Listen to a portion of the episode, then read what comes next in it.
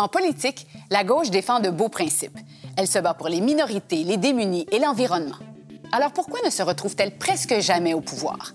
La gauche est-elle en crise? C'est ce qu'on se demande aujourd'hui à Repenser le monde.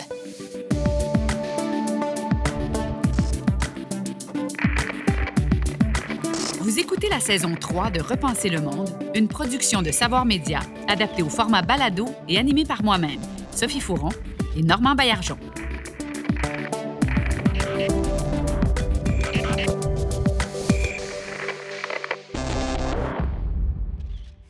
Bonjour à tous. Le contexte mondial et social actuel devrait théoriquement favoriser les partis de gauche. Et pourtant, ils ne prennent que très rarement le pouvoir. Pourquoi? On va se poser la question et bien d'autres avec nos invités que je vous présente à l'instant. Alors, Madame Louise Arel, ancienne ministre du Parti québécois. Bonjour. Bonjour. Xavier Lafrance, professeur de sciences politiques à l'UCAM et militant de Québec solidaire. Bonjour. Bonjour. Marc-André Baudet, professeur de sciences politiques à l'Université Laval. Bonjour. Et toujours à mes côtés, Normand Baillargeon, notre philosophe en résidence, euh, auteur, professeur et, et, en fait, star de télévision maintenant. Alors, bienvenue à tous. On se part ça avec une petite mise en contexte. Le Canada n'a jamais été gouverné par un parti qui se revendique de la gauche. Sur la scène provinciale, le Parti Québec solidaire semble condamné à rester dans l'opposition. En France, le Parti socialiste bat de et l'extrême droite est en hausse même chez les 18 à 30 ans. Peut-on dire que la gauche est en déclin? Pourtant, avec la crise climatique et migratoire, les inégalités croissantes et le racisme systémique, des revendications qui sont le plus souvent associées à la gauche, jamais le contexte ne lui aura été aussi favorable. Pourquoi alors les partis de gauche ne recueillent-ils pas plus d'appui? Mais avant tout, être de gauche, ça veut dire quoi? Alors, beaucoup de questions. On va commencer, je crois, Normand, en définissant ce que c'est la gauche. En fait, d'où ça vient ce terme gauche, euh, gauche en opposition à la droite? Hein? Ça va être surtout d'où ça vient, parce qu'après ça, ça se complexifie vite. Oui. Mais 1789, l'Assemblée nationale constituante se réunit dans un hémicycle, un demi-cercle, et ça donne que les gens qui sont plus partisans du roi se retrouvent à droite, et ceux qui sont plus progressistes et opposés au roi pour le changement social sont plus à gauche. Alors, les termes de droite et de gauche apparaissent à ce moment-là. Ils vont se répandre au siècle suivant et ils vont commencer à désigner ce que j'appellerais modestement des familles politiques, des vastes familles politiques au sein desquelles il y a déjà des divergences. Alors, la droite jusqu'à l'extrême droite va regrouper des gens, je risque quelques mots, plus conservateurs, souvent adeptes du libéralisme économique, du libre marché, avec des concepts comme l'autorité et le mérite qui prennent une place importante là-dedans. Une sorte de méfiance envers le changement social. Si un changement n'est pas nécessaire, c'est nécessaire de ne pas changer. Voilà une formule qui va souvent être utilisée par ces gens-là. À gauche, allant jusqu'à l'extrême gauche, une, un appel au progrès social, au changement social, parfois même à la révolution, euh, une plus grande liberté, notamment sur les mœurs. Ensuite, euh, appel à l'égalité, à la solidarité, volonté de corriger des injustices et de faire des interventions en économie. Mais encore une fois, là, ce sont des grandes familles qui apparaissent là-dedans, au sein desquelles il y a des divergences. Tout ça crée un débat assez complexe et dans celui-ci, on rentre en ce moment même. Mmh, bon, je pense qu'on a beaucoup de pain sur euh, la planche, mais c'est quand même intéressant de comprendre que ça vient de la France, de la Révolution française. Juste ça. Hein? Il y en a qui vont se coucher moins niaiseux, dont moi, disons-le. Alors, Madame Arel, euh, pour vous, qu'est-ce que c'est être de gauche? En fait, c'est pour moi là, c'est euh, la prise en charge collective de ce que je considère être les grands défis de la vie.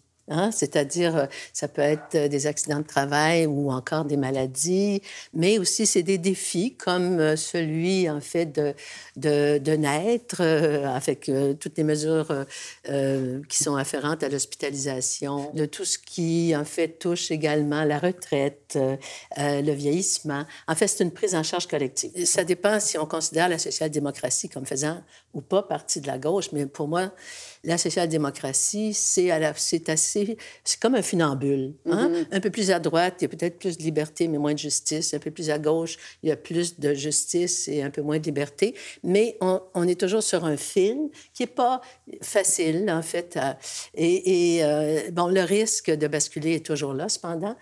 Alors, euh, c'est un équilibre pas, facile. Oui, oui. Mais c'est le, en fait, je considère un, des meilleurs équilibres dans une dans une société. Nécessaire. Il y a des, il y a eu très peu, très, très, très peu d'exemples de, de, socialisme démocratique. Hein. Bon, il y avait la tentative il y a 50 ans là, de Salvador Allende au Chili, qui aurait peut-être pu devenir un modèle et, et qui finalement a été commencé abruptement arrêté. Moi, la première fois que je me présente euh, comme candidate en 81, je fais déjà 40 ans dans Schlager Maisonneuve, mon, euh, adversaire, qui est déjà député libéral, me dit, aux gens, c'est une socialiste. Ah, ça, c'était comme euh, le pire qu'il pouvait, selon lui, en fait, dire à mon égard. Puis là, les gens, en général, disaient, ah, ben, si c'est ça, le socialiste, pas si pire. Ben, parce qu'il faut comprendre aussi que c'est des mots qui revêtent des réalités complètement différentes, dépendamment des pays aussi. Bien, c'est sûr. Aux États-Unis, de se faire traiter de communiste, c'est comme la pire des insultes, mais ça dépend où est-ce qu'on est dans le monde, comme vous dites. les, concepts changent souvent d'un pays à l'autre. Hein. Par exemple, un libéral aux États-Unis, liberal, c'est quelqu'un qui est progressiste socialement. En France, souvent, un libéral, c'est quelqu'un qui est un adepte du libre marché. Alors là, il faut faire attention aux mots parce qu'ils vont changer de sens selon le pays, selon le contexte. Tout à fait. Marc-André, votre définition, vous, de la gauche?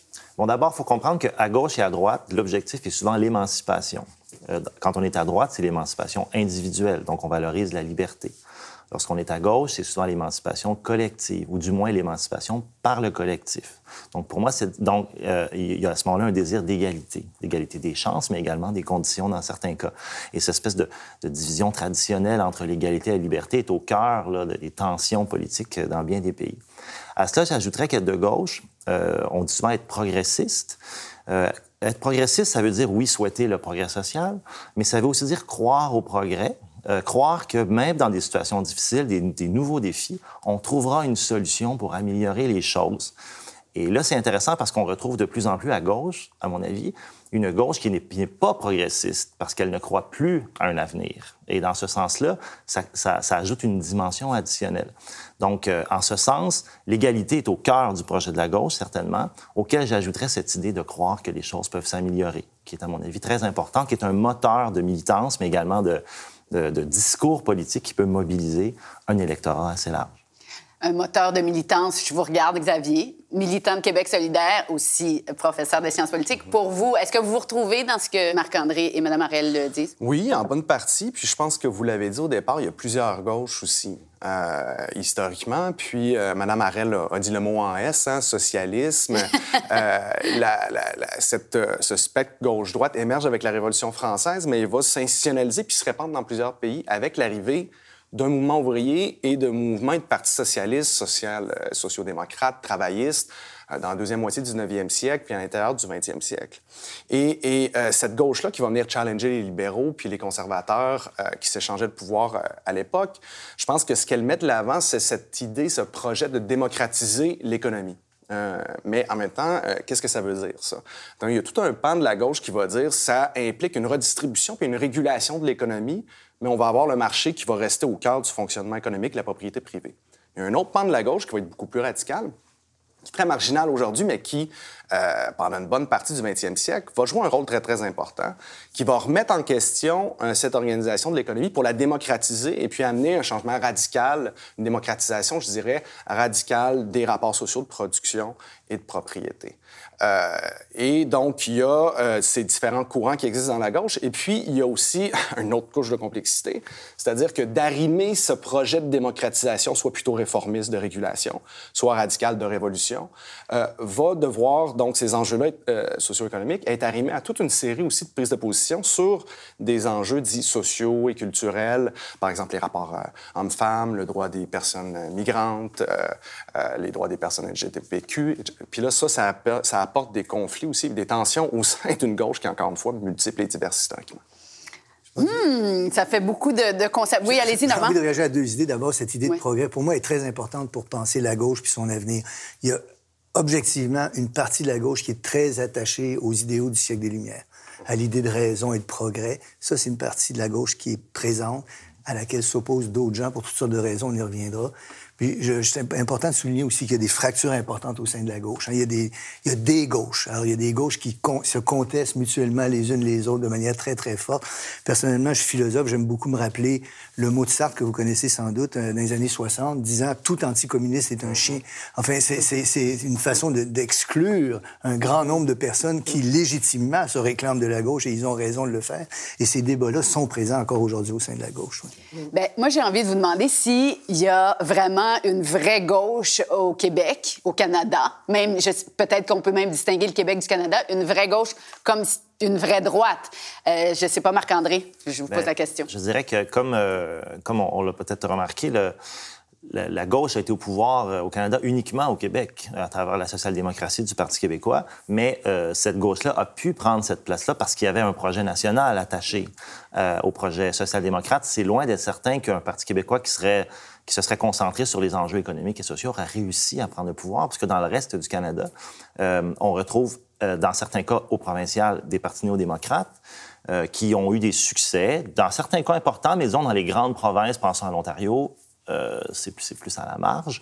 Et au mm-hmm. fédéral, le NPD a toujours été un tiers parti en partie parce que ce discours plus, plus campé à gauche n'a jamais vraiment réussi à, à se positionner de façon importante. Ce qui fait que quand on regarde les données d'opinion publique, les Québécois n'ont jamais réellement été plus à gauche que le reste des Canadiens sur bien des enjeux. Ce qui est étonnant. Mais ils ont été gouvernés par des gouvernements de gauche assez souvent à cause de la question nationale. Donc, euh, il a fallu un modèle hybride pour permettre au Québec ce, ce succès euh, d'une gauche social-démocrate, à mon avis. Madame Arel? Je pense que M. Baudet a bien raison, parce qu'il y a eu effectivement euh, une coalition euh, de femmes et d'hommes d'horizons peut-être euh, différents, mais au sein d'un même parti, qui était le Parti québécois, et ça a permis des, avancées majeures en termes euh, sociaux, en termes économiques également. Euh. Et c'est grâce à cette coalition, selon vous, oui, différents euh, points de vue qui se sont ralliés? C'est-à-dire, dans un seul et même parti, vous retrouviez des gens qui étaient à la fois auparavant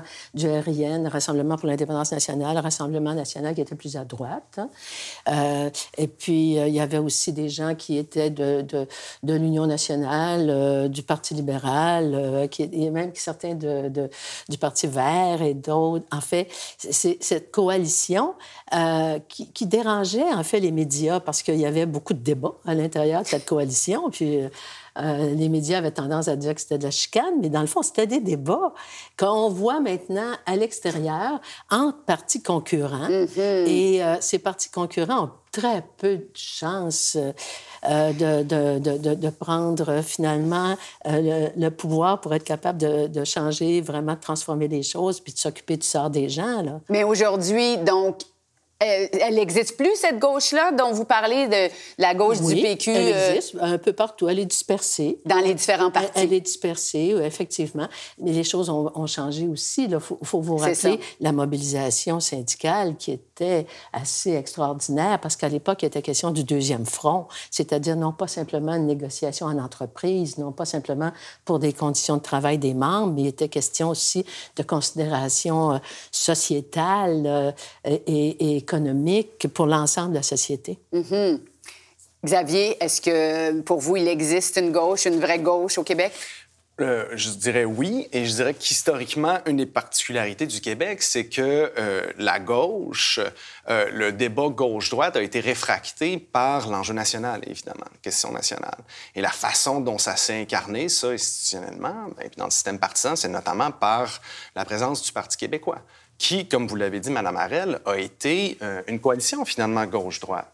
Hein? Mm-hmm. Mais partout au Québec ou ailleurs dans le monde, euh, les mouvements d'émancipation nationale ont toujours dû se poser la question est-ce qu'on est à gauche ou est-ce qu'on est à droite? Autant les mouvements anticoloniaux des années 50-60 que les mouvements contemporains de demande de, reconnaissance ou de, nationale. Et le PQ a dû se poser cette question-là, vous le savez mieux que nous, parce que je pense que vous je vais dire que vous étiez un peu plus campé peut-être à gauche dans cette coalition gauche-droite. non, mais on vous, on vous traitait de socialiste. Ben, vous l'avez déjà dit, en fait, euh, plutôt. Et donc, y a, y a, ces débats-là euh, ont lieu au PQ qui a essayé de contenir ça, qui a réussi à le faire pendant quelques décennies. Et cette coalition-là, elle a éclaté. Le système partisan récemment au Québec, c'est est en transformation encore rapide. Ce qu'on a vu émerger, c'est un nouveau parti politique de gauche, Québec solidaire.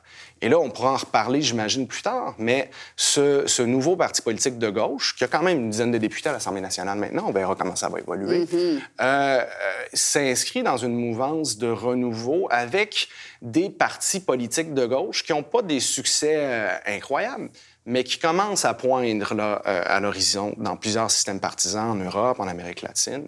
Puis on a ça aussi au Québec aussi avec QS. Mais est-ce qu'un jour, on peut envisager que Québec euh, solidaire soit au pouvoir? On en doute. Comment ça se fait qu'on en doute? Est-ce que la gauche est effectivement en crise, en chute libre? On regarde la capsule. Les chevaux de bataille de la gauche ont changé. Traditionnellement, elle représentait les classes populaires. Aujourd'hui, elle se porte plutôt à la défense des minorités sexuelles et raciales ainsi que de l'environnement. Mais ces nouveaux combats rejoignent-ils moins de monde, notamment en région et chez les moins nantis? A-t-elle perdu son électorat traditionnel? Les représentants de la gauche ont la réputation d'être des rêveurs qui ne savent pas compter. Mais est-ce vraiment le cas? Quels sont les facteurs qui expliquent pourquoi les partis de gauche peinent maintenant à séduire l'électorat? Normand, selon vous, est-ce que la gauche est effectivement en crise? Vaste et bonne question.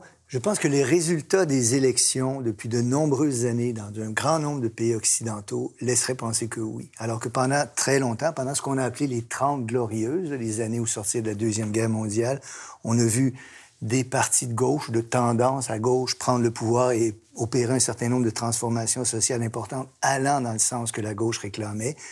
Depuis ces années-là, c'est beaucoup moins fréquent et la gauche est en recul partout. Les raisons qui expliquent tout ça sont sans doute nombreuses et complexes. En voici deux qui, moi, me semblent importantes. Il y a une coupure beaucoup de la gauche avec sa base traditionnelle, sa base ouvrière, de telle sorte que euh, les facteurs qui ont transformé la société l'ont éloigné de sa base traditionnelle. Il y a aussi probablement un morcellement des combats que la gauche menait, euh, des combats qui sont aujourd'hui menés sous le chapiteau de l'identité. D'où la difficulté de faire appel à une sorte d'universel qui autrefois était une marque de la gauche. J'en appelais à l'universel. Il y a certainement d'autres facteurs, mais je pense que ceux-là sont effectivement présents. Je vais vous demander, on va faire un tour de table. Pourquoi, selon vous, Xavier, peut-être en premier, euh, quelles sont les raisons qui expliqueraient cette euh, dégringolade?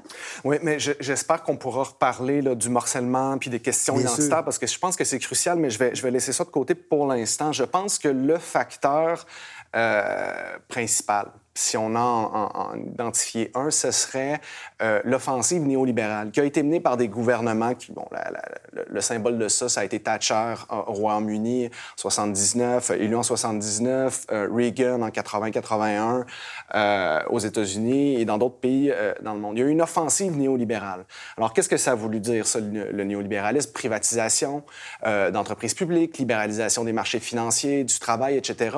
Précarisation de l'emploi euh, assez forte.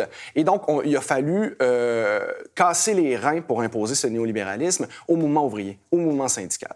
Hein? Mm. Madame Arel l'a mentionné euh, plus tôt, il y avait une forte combativité, y compris au Québec, jusque dans les années 60-70, qui a été brisée. Euh, perte de densité syndicale aux États-Unis, c'est flagrant. Au Québec, beaucoup moins, mais la combativité, le taux d'activité de grève est c'est complètement écrasé, y compris au Québec. Et le résultat de ça, c'est euh, une perte du pouvoir d'achat. Euh, les salaires réels stagnent pour la majorité des salariés au Québec, alors que la productivité du travail, dont notre capacité à créer de la richesse, continue d'augmenter. Et euh, ça, ça s'accompagne aussi du fait que les partis historiquement sociaux-démocrates, hein, travaillistes et autres, à partir des années 80, encore plus 90 jusqu'à aujourd'hui, ont eu tendance à se rapprocher du néolibéralisme, en fait. En France, on a appelé ça un social-libéralisme, c'est-à-dire qu'on s'est mis à flirter avec certaines idées qui se rapprochaient du libéralisme euh, économique. Et donc, il y a eu un détachement comme euh, euh, Normand Baillargeon le disait, de ces partis-là, de leur base ouvrière, de leur base ouvrière. Et ça, ça a créé aussi euh, une tendance pour la gauche à se rabattre, si vous voulez, à se retrancher, notamment sur les campus universitaires, j'ai envie de dire, et aussi dans certains milieux urbains dits progressistes, etc. Ça, c'est une rupture, c'est une cassure absolument majeure, je pense, qui fait en sorte que, effectivement, il y a une crise de la gauche aujourd'hui. Marc-André? La première chose que je dirais, c'est que cette nouvelle gauche-là, qui est représentée par Québec solidaire ou encore la France insoumise, Podemos et autres partis euh, du genre, euh, peut se transformer. Donc, un jour, euh, peut-être qu'elle réussira à trouver la solution à ce problème de mobilisation. mais pour moi, la clé du problème, comme mon collègue le disait, c'est surtout que les classes populaires ne sont plus au rendez-vous pour l'offre électorale de gauche. Et l'enjeu est surtout dû au fait que ces classes populaires sont généralement sur les enjeux sociaux plus conservateurs, plus conservatrices, pardon, que, que les, les, les, jeunesses urbaines universitaires. Et à partir du moment où cette nouvelle gauche, ou encore qu'une gauche social-démocrate comme le Parti québécois, n'offre pas à cette clientèle-là, à cet électorat-là, des, des, promesses d'amélioration de leurs conditions matérielles, bien, l'attachement envers cette gauche qui s'intéresse aux enjeux identitaires, qui sont par ailleurs très importants, euh, euh, se, disparaît. Mm. Et là, ce, décrochage-là même, peut mener même à une opposition entre des classes populaires euh, dans les banlieues, par exemple, ou encore dans certains quartiers urbains, et des classes universitaires qui, auparavant, étaient des alliés objectifs. Mais une fois qu'ils n'ont plus ce, projet commun, Bien, ils deviennent pratiquement des adversaires. C'est ça, il est là le clivage. Là. Oui, Normand, vous vouliez ajouter? je voulais lancer dans la conversation puis demander votre avis sur les idées. Il s'appelle Christophe Guilly, vous connaissez probablement. C'est un géographe français. il fait souvent ça, Normand, vous le connaissez, mais on ne le connaît pas toujours, c'est bien correct. Il y a quelques années, avec un joli titre français, No Society. et dans ce livre-là, ce qu'il soutient, c'est que la mondialisation économique qui a apporté ces transformations néolibérales dont vous parlez a fait des gagnants et des perdants. Mais parmi les gagnants, il y a des gens qui sont aujourd'hui des gens très éduqués et qui habitent les villes et ce mouvement-là qui naît là est en rupture avec les mouvements qu'on trouve ailleurs dans la société. Alors, il y aurait en France Paris et le reste de la France et les Gilets jaunes. Il y aurait au Québec Montréal et le reste de la société.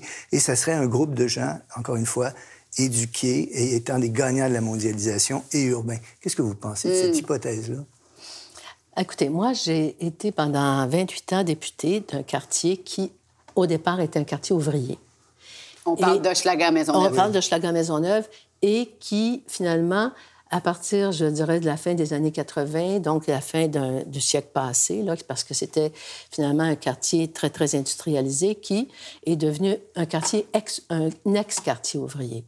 Évidemment, la classe ouvrière a changé elle-même c'est pas simplement la relation qu'elle entretenait avec, euh, disons, les partis de gauche, là, ou progressistes, ou les mouvements progressistes. Mais la classe ouvrière elle-même est devenue pas mal plus banlieue et euh, pas mal plus classe moyenne aussi, là. Tu sais, je considère que une des grandes difficultés d'abord qui se présente, c'est la concurrence entre partis parce que finalement, c'est pas possible, à mon point de vue, de euh, dire qu'on est euh, un seul parti de gauche en excluant qu'il y a des idées de gauche qui soient, euh, disons, présentables mm-hmm. dans d'autres partis. Mais, par exemple, prenons le cas du logement.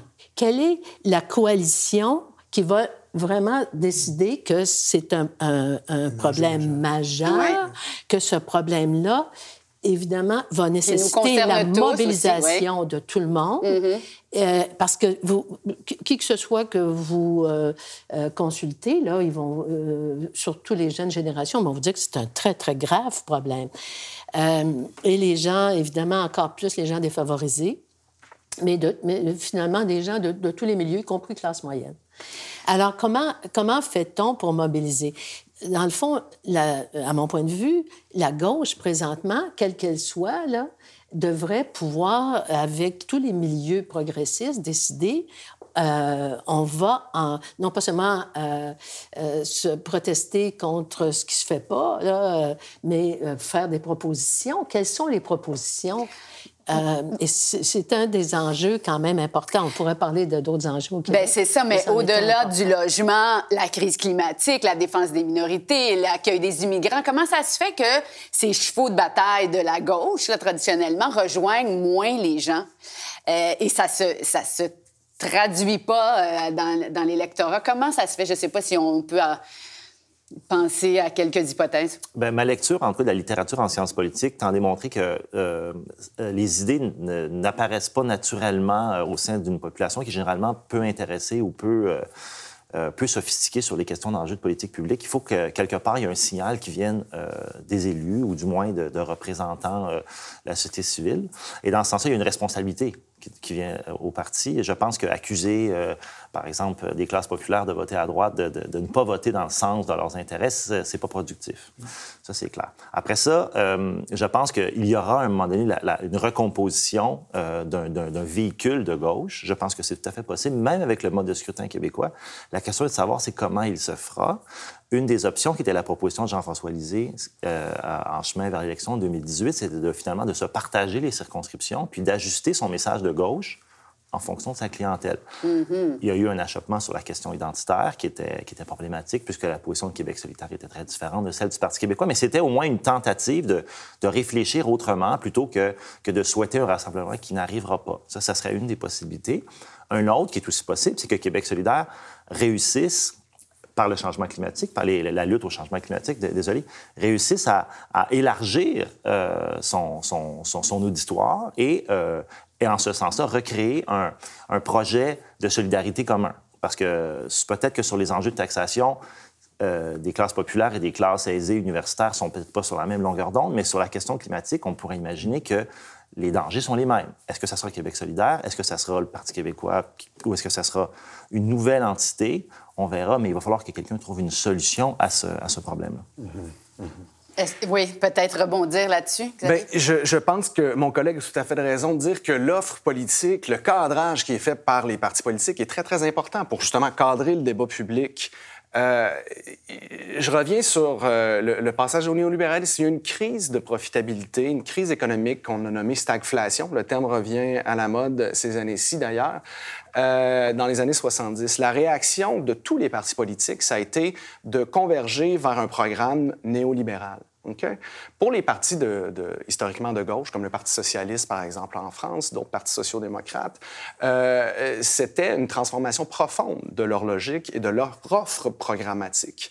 Et ces partis-là se sont détournés, encore une fois, des classes populaires. Prenons les démocrates aux États-Unis et les, les, socialistes en France, il y aurait probablement d'autres exemples aussi. Ils se sont consciemment, donc, détachés des milieux populaires en adoptant des politiques plutôt libérales au plan économique. Ils se sont rabattus vers, euh, sur un effort de former un nouveau bloc électoral qui était consciemment ancré dans ces milieux urbains, euh, effectivement, euh, dits progressistes, euh, en délaissant donc les enjeux d'égalité socio-économique pour se rabattre sur des enjeux euh, dits culturels, identitaires, de reconnaissance, etc. Euh, je, je, rebondirais par contre aussi sur la question qui était lancée par Normand Baillargeon, à savoir s'il y a ce clivage géographique qui mmh. deviendrait finalement primordial. Je pense que ce serait euh, trop de dire que ça devient le clivage euh, principal. Simplement parce que, par exemple, à Montréal, mais à Paris aussi, à New York, il reste que le clivage de classe euh, existe. Mmh. Il y a des milieux populaires encore à Montréal. Il y a des gens qui, qui, qui sont là, qui votent ou ne votent pas. Parce qu'avec ce recentrage, certains l'ont appelé l'extrême centre néolibéral, ce qu'on voit, c'est qu'il y a deux choses essentiellement euh, qui sont arrivées. D'abord, c'est pas juste les partis de gauche qui ont connu un certain déclin électoral. Les partis de droite de gouvernement, historiquement, depuis la Deuxième Guerre mondiale, ont aussi euh, perdu des plumes au plan électoral. D'accord? Et euh, alors que les gens se sont détournés des partis de centre-gauche et de centre-droite de gouvernement, disons, il y a deux phénomènes. D'abord, on a vu une montée de l'abstention quasi constante depuis les années 70-80 dans la plupart des pays occidentaux. Mm -hmm. Tout parti confondu. Euh, oui, et euh, une baisse de membership aussi des partis politiques. Il y a un écroulement de ce côté-là aussi, mm -hmm. d'une part. D'autre part, il y a une tendance à se reporter vers euh, ce que certains appellent les extrêmes, soit l'extrême droite, soit une gauche de la gauche ou une gauche euh, radicale. Mélenchon en ferait partie. D'une certaine façon, on pourrait classer QS là-dedans. Euh, on pourra en reparler aussi. J'aimerais juste qu'on parle deux minutes de la gauche et de la droite française, de la comparer à notre gauche et droite pour qu'on on, dépatouille ça, parce que c'est pas la même chose, c'est pas la même définition même. Qu'est-ce que ce serait la gauche française? D'abord, moi, je pense qu'il faut aussi tenir compte qu'en France, là, il n'y a pas qu'un conflit euh, de revenus, par exemple, il y a aussi un conflit de statut. Mm. parce qu'il y a quelque chose de très institutionnel dans la hiérarchisation des, des classes sociales qu'on retrouve pas de la même façon ici au Québec. Mm-hmm. Et je dirais que finalement, entre euh, les régions du Québec et euh, euh, la métropole, par exemple. Il n'y a pas tant de différence et tout ça grâce aux, institutions scolaires, je pense entre autres au cégep, aux universités en région, qui finalement ont quand même transformé leur milieu, qui ont donné accès finalement à, une, scolarisation en région qui, uniformise un peu euh, l'éducation. Mais, à mon point de vue, l'émergence actuellement de la droite est très importante au Québec. Moi, je, jamais j'avais imaginé qu'un parti conservateur euh, à la Éric Duhem pourrait, euh, en l'espace d'à peine un an, aller chercher un pourcentage plus élevé d'appui que Québec solidaire euh, et aller chercher un, plus de membres que tous les autres partis. On, serait, actuellement, ils seront à des milliers, dit-on, de dizaines de milliers de membres. Comment vous expliquez ça?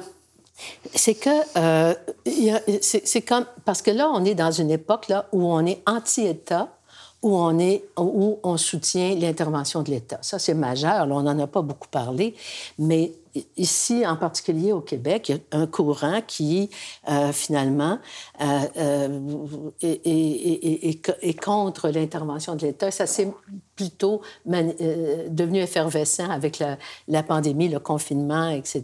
Mais il, a tout simplement sans doute existé, mais il n'avait pas trouvé de véhicule pour s'exprimer. Ou de porte-parole, c'est ça. C'est anti-État. Donc, c'est un mouvement privatisation. Il est très important. Là. Il ne faut pas l'écarter parce que ça va être l'enjeu des prochaines années.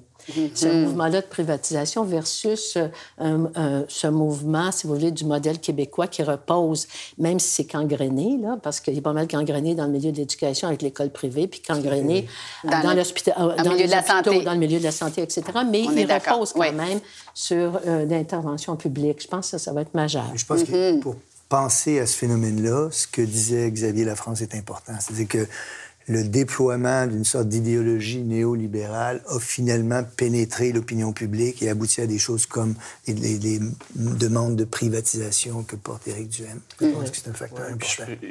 et, je pense que effectivement le, le, certain désintérêt ou parfois euh, incompréhension de, plusieurs euh, problématiques politiques, comme vous, vous l'avez dit euh, euh, plus tôt, est lié, mais ça explique pas tout, hein, les insuccès de la gauche, mais est lié au fait que, ben, euh, au rôle des médias, notamment.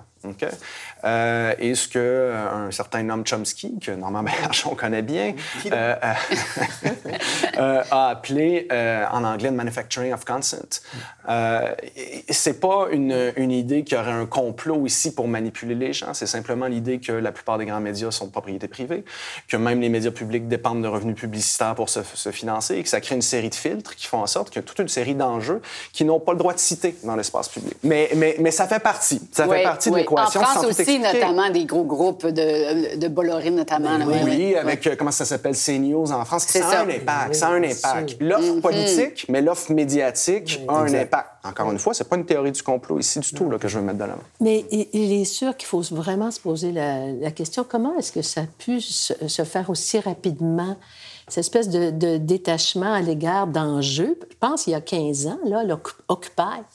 Tout, vous vous rappelez? même ici, à Montréal, ça avait duré quand même plusieurs semaines. Euh, euh, il y avait au Square Victoria des tentes mm. hein, et où les gens mettaient en cause le fameux 1 là, ce, 1% qui gère, euh, en fait, les, les sociétés maintenant développées. Et comment se fait-il? On dirait que c'est disparu complètement, on n'en parle plus, là. Hein, de... Et pourtant, c'était à peine il y a 15 non, mais, ans. Et même les 500 000 personnes qui ont marché pour, la, pour le climat, ou, comment ça se traduit, ça, dans les, aux élections? Comment, comment ça se fait que euh, on, ne sent pas plus cette urgence? Il y a toujours cette espèce de... Moi, c'était gros point d'interrogation. Je me demande, mais où sont ces gens qui ont, justement occupé le Wall Street et les autres et, et ont marché? Bref, il y aurait vraiment très long à dire, mais, mais moi, j'ai envie qu'on parle des gains de la gauche. Euh, elle est en difficulté, la gauche, mais elle n'est pas morte. Et je pense que c'est important de, de rappeler les gains de cette posture politique. Si on regarde les 50 dernières années au Québec, les gouvernements successifs, sans être étiquetés de gauche, ont adopté de nombreuses mesures ayant contribué à réduire les inégalités. Des gains importants ont été faits. Quelles leçons les partis de gauche peuvent-ils en tirer? Et quelles seraient les erreurs à ne pas répéter? La gauche doit-elle faire un examen de conscience? Et surtout, comment s'inspirer des succès du passé pour préparer le futur? Normand, si on compare le Québec d'aujourd'hui et le Québec d'il y a 50 ans, on est complètement ailleurs. Oui, mais je pense que c'est important de le rappeler, Sophie. Puis il me semble que dans ces discussions qu'on a collectivement, puis même dans les milieux plus savants, des fois, on manque terriblement de nuances et de recul. Euh, il y a un biais cognitif qui est bien connu qui fait qu'on voit quelque chose qui va pas, mais on voit pas toutes les autres choses qui vont bien. Mm. Et je pense que c'est une erreur quand on examine notre situation que de tomber dans ce piège. Euh, on a eu des réussites assez extraordinaires depuis une soixantaine d'années, puis c'est important de le rappeler. À mon sens aussi, mais c'est ma position personnelle, ces réussites-là ont été beaucoup appuyées par une certaine idéal du progrès, de l'universalisme, de la science et de la raison. C'est mes convictions rationalistes qui s'expriment ici. Mais c'est moi, vous en rappelez quelques-unes. Le réseau de la santé, c'est quelque chose de tout à fait récent. À l'époque, on perdait sa maison ou sa ferme si on tombait malade puis ça allait mal. On a gagné ça. C'est pas rien, c'est énorme. On a créé à la suite de la commission parents, pour qui j'ai une grande admiration, le réseau d'écoles qu'on a au Québec, les cégeps qu'il y a partout au Québec, le réseau de l'Université du Québec. La condition des femmes est incomparable avec ce qu'elle était il y a 60 ans, et ces progrès-là sont immenses. Euh, L'accès à la propriété, est devenu quelque chose de beaucoup plus grand que ça pouvait l'être à l'époque. Le filet social qu'on a créé de protection est quelque chose d'assez magnifique. Les congés parentaux. Alors, on pourrait continuer longtemps l'énumération. Et tous associés à la gauche, en fait. Et, ce sont des idéaux associés à la gauche, associés à une idée d'égalité sociale, de protection, d'égalité des chances, de respect de l'individu. Alors, je pense que ces progrès-là ont été faits. Ils ont été faits par une gauche, à mon avis, ancrée dans un certain idéal issu du siècle des Lumières. Et je pense qu'il y a peut-être là des indices pour réfléchir à ce qui fait problème dans la gauche actuelle. Hmm. Madame Arel, vous étiez au Parti québécois. Euh, de, quelle année à quelle année? 81 à 2008. ben oui, c'est déjà c'est énorme. Et vous avez, euh, ben, vous aviez les deux mains dedans. Oui. C'est certain que le modèle québécois, là, celui que vient de, décrire M. Baillargeon, euh, est, est, envié euh, surtout en Amérique, là, euh, et particulièrement en Amérique latine et Amérique centrale. Et, c'est un modèle auquel il faut ajouter euh, des, dispositions qu'on prend pour acquis ici. Mais quand j'ai eu en fait des, des, amis mexicaines ou brésiliennes qui sont venues, qui étaient vraiment intéressées de qu'on voit que nous, on a étatisé les revenus, par exemple, de l'alcool et du jeu. C'est inouï, mais ça n'existe pas. Là. On, on, introduit tous ces, ces, ces profits-là, ce que souvent nous envie même euh, des Canadiens. Je pense en particulier au service de garde, à l'assurance médicaments, à l'assurance automobile aussi, parce que ça leur coûte extrêmement cher et ainsi de suite. On oublie ça. Vous faites bien de le rappeler oui, quand même. Mais, mais évidemment, la, la, la, question euh, demeure euh, est-ce que ça peut être mis en cause?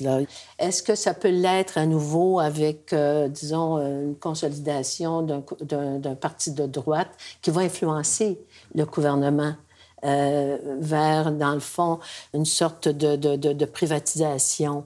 Malgré que les nouveaux arrivants se révèlent pour plusieurs, en tout cas, courants très progressistes, très, très, beaucoup plus à gauche.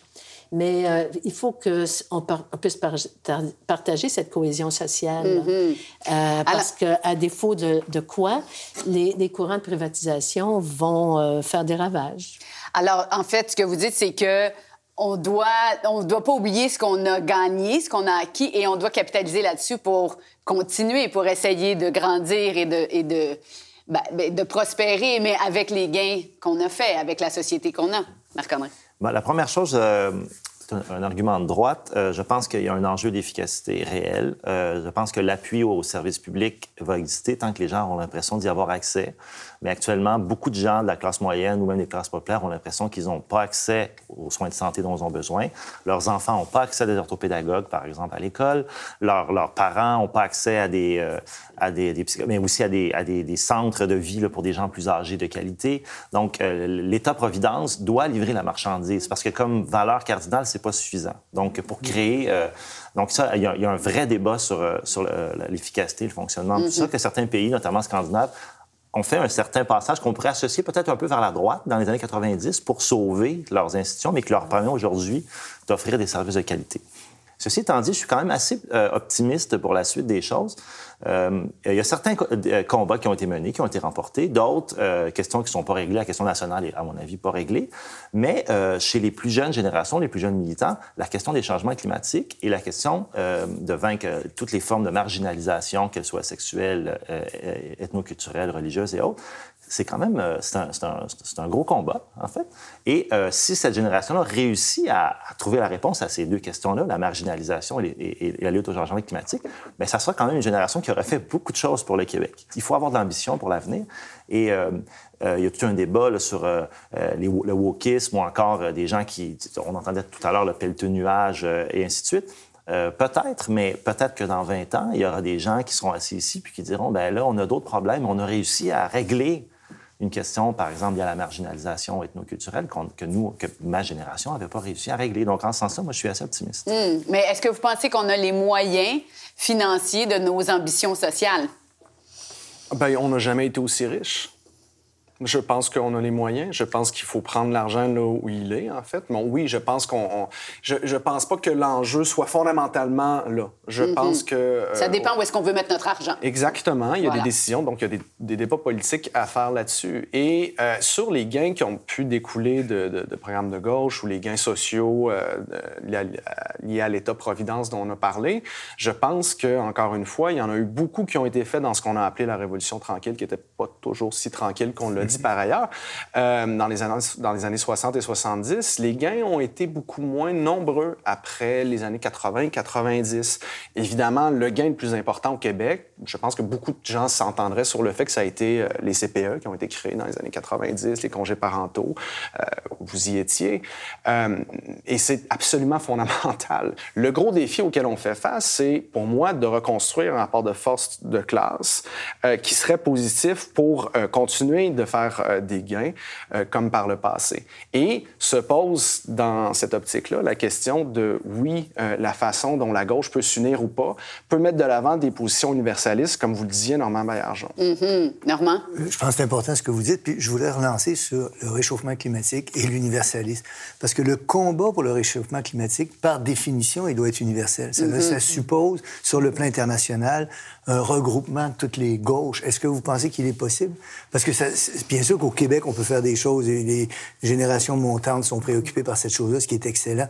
Mais le combat peut pas être exclusivement limité au Québec. Si on veut gagner, il faut que ce soit universel. Et dans la gauche traditionnelle, une certaine gauche traditionnelle, il y avait un appel à l'universel, puis qui était assez répandu. Est-ce que vous êtes optimiste de ce point de vue-là? Là-dessus, bon, c'est une action collective compliquée. On sait que généralement, les actions collectives ne fonctionnent pas parce qu'il y a toujours des, des resquilleurs, donc des gens qui tentent de profiter des bénéfices sans en subir les coûts. Et donc, en ce sens que si le Québec était euh, carboneutre demain matin, ça ne réglerait pas la question. Mais c'est pas une raison pour ne rien faire. Bien sûr. Par contre, au niveau euh, disons, domestique, je, je, remarque que sur ce discours-là, il, il, y a un clivage euh, qui, qui, qui est peut-être pas productif, notamment lorsqu'on se concentre sur des mesures qui frappent un peu toujours les mêmes. Euh, évidemment que les moteurs thermiques sont, dans un avenir euh, d'une dizaine d'années. Il faut, cesser de se déplacer grâce à des moteurs thermiques, mais il faut comprendre qu'une taxation sur l'essence, par exemple, affecte davantage des populations qui vivent en banlieue, souvent de classe moyenne, mais classe moyenne populaire aussi. Et, euh, et la plupart des mesures qu'on nous présente affectent moins des classes urbaines, universitaires, bourgeoises, qui se rendent au travail à pied parce qu'ils ont les moyens. Euh, mais vélo. voilà, ou à vélo. Et, euh, et en fait, le mouvement Gilets jaunes en France, c'était un peu ça, c'est de dire euh, les gens des classes populaires, peut-être qu'il faut lutter contre les changements climatiques, mais pourquoi c'est moi, euh, travailleur au salaire minimum, qui habite à 50 km de mon travail, qui doit subir l'entièreté des coûts, alors que la, jeunesse urbaine euh, en subira pas les conséquences parce qu'elle a les moyens de, vivre un, style de vie qui est, qui est peut-être euh, carboneutre. Les, moyens d'habiter en ville aussi. Hein, ben oui, c'est ça. vous voyez, par exemple, la question des péages. C'est évident qu'on devrait réintroduire les péages. Euh, ça fait quoi, 40 ans, là? C'était euh, dans ah deux ans.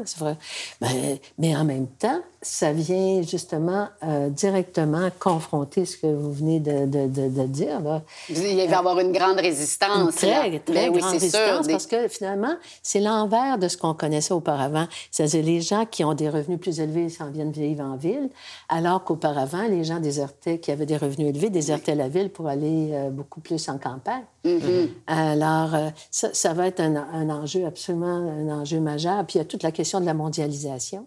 Cette, hein, cette mondialisation dont on nous disait que ce serait la fin de l'histoire, là, euh, puis que ça abolirait les guerres et les frontières, alors que là, on, voit à quel point les identités nationales reprennent. Elles peuvent être meurtrières, comme en Russie, mais elles peuvent être aussi émancipatrices. Alors ça aussi, j'ai l'impression que ça va se réintroduire dans l'histoire. Hmm. La réputation de pelleteux de nuages des gens à gauche, ça part d'où, ça? Ça vient d'où? Des, des, gens qui sont pas bons, qui sont pas des bons comptables, qui, qui, qui au pays des licornes. J'exagère, je caricature, mais euh, ben, c'est l'efficacité là, qui est en cause. C'est ça, mais aussi euh, les bons comptables, c'est assez intéressant parce que la, à droite, qui a été longtemps la doxa économique, c'est-à-dire qu'on allait baisser les impôts, puis que ça allait créer de la richesse et qu'on allait s'enrichir, alors que empiriquement, ça c'est faux. C'est pas avéré, oui. Et, mais c'est encore une idée qui circule. Donc les bons comptables, mauvais comptables, ça, je le sais pas.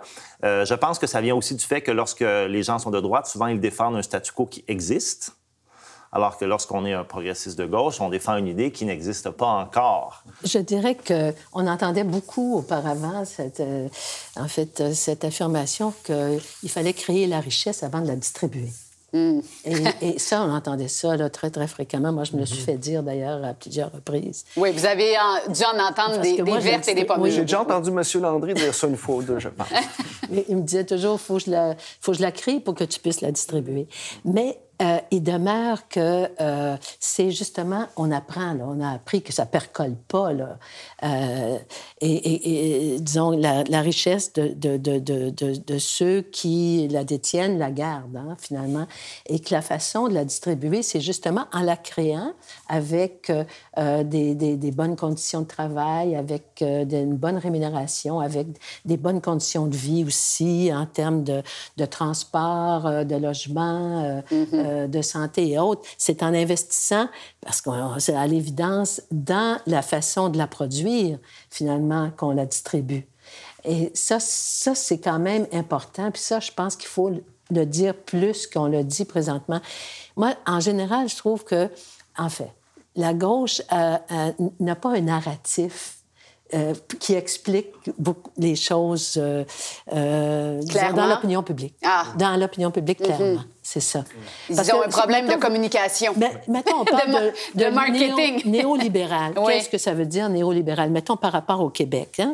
Ça, ça me fait penser au référendum quand on disait donnez-vous un mandat que je sais pas combien de gens, moi, me demandaient dans mon quartier, c'est quoi un mandat? On connaît un mandat poste, mais c'est quoi? Et c'est un peu la même chose, hein, parce que c'est un, un, langage codé, dans un sens. Alors, comment euh, vraiment pouvoir avoir un narratif, là, pour, pouvoir vraiment expliquer comment, euh, dans une société, on peut y arriver collectivement à améliorer le sort de tous. Est-ce qu'il y a une gauche en ce moment dans le monde qui vous inspire, qui a le vent dans les voiles? Euh, ce qu'il faut voir aujourd'hui, c'est oui, les nouvelles percées à gauche. En Amérique latine, il y en a de, très intéressantes. Mais pour prendre seulement cet exemple-là, euh, Boric au Chili, euh, le nouveau président, par exemple, le, le, le, MAS en Bolivie, bon, etc., etc., ils ont tous surfé sur des vagues de mobilisation très, très importantes. Donc, les, ces exemples-là doivent être au, au, plan partisan, mais aussi dans la gauche sociale, je mm-hmm. pense sortent pas de nulle part. Effectivement. Oui, oui. Merci beaucoup de vos points de vue. On se laisse toujours avec une citation euh, de notre philosophe préféré, qui cite souvent ses philosophes préférés. Alors, euh, je vous laisse la parole, Normand. Oui, on a beaucoup parlé de mobilisation et je pense que c'est un enjeu extrêmement important. Il s'adonne que ce que j'ai choisi parle de ça. C'est Bertrand Russell dans Idéaux politiques, écrit autour de 1920, qui parle de l'importance de donner de l'espérance quand on agit en politique. Alors voici ce qu'il écrit. Les difficultés qui se dressent devant nous seraient d'inspirer l'espoir, de donner assez d'imagination pour apercevoir que les maux dont nous souffrons ne sont aucunement nécessaires et qu'avec assez d'intelligence, on peut comprendre comment en guérir. Mais on n'y parviendra pas si les leaders du mouvement ouvrier manquent de perspective, de vision, et s'ils ne parviennent pas à avoir des espérances qui permettent d'envisager autre chose que de modestes améliorations à apporter à l'ordre actuel des choses. Pour ce que nous envisageons, il se pourrait que l'action révolutionnaire ne soit pas absolument nécessaire, mais une pensée révolutionnaire est indispensable, en même temps que cet espoir raisonnable et constructif qui résulte d'une telle pensée. Magnifique. Bertrand Russell. Bertrand, vous pensez pas vous présenter en politique un jour, Normand? Je vous voyais là en Je chambre. recommanderais qu'on vote pas pour moi. Merci beaucoup. Merci beaucoup à vous trois. Madame Harel, Marc-André Xavier, merci infiniment. C'était comme un- une classe de maîtres en sciences politiques. C'était fort intéressant. Merci beaucoup. Je vous dis à bientôt pour repenser le monde ensemble. C'était Repenser le monde, une série adaptée au format balado, animée par moi-même, Sophie Fauron et Normand Baillargeon. Avec Marc-André Baudet, Paul Journet et Xavier Lafrance. À la réalisation, Éric Savage. À la recherche, Jean-Baptiste Hervé, Annabelle Tasse, Karine Côté-Andréetti et Micheline Bélanger.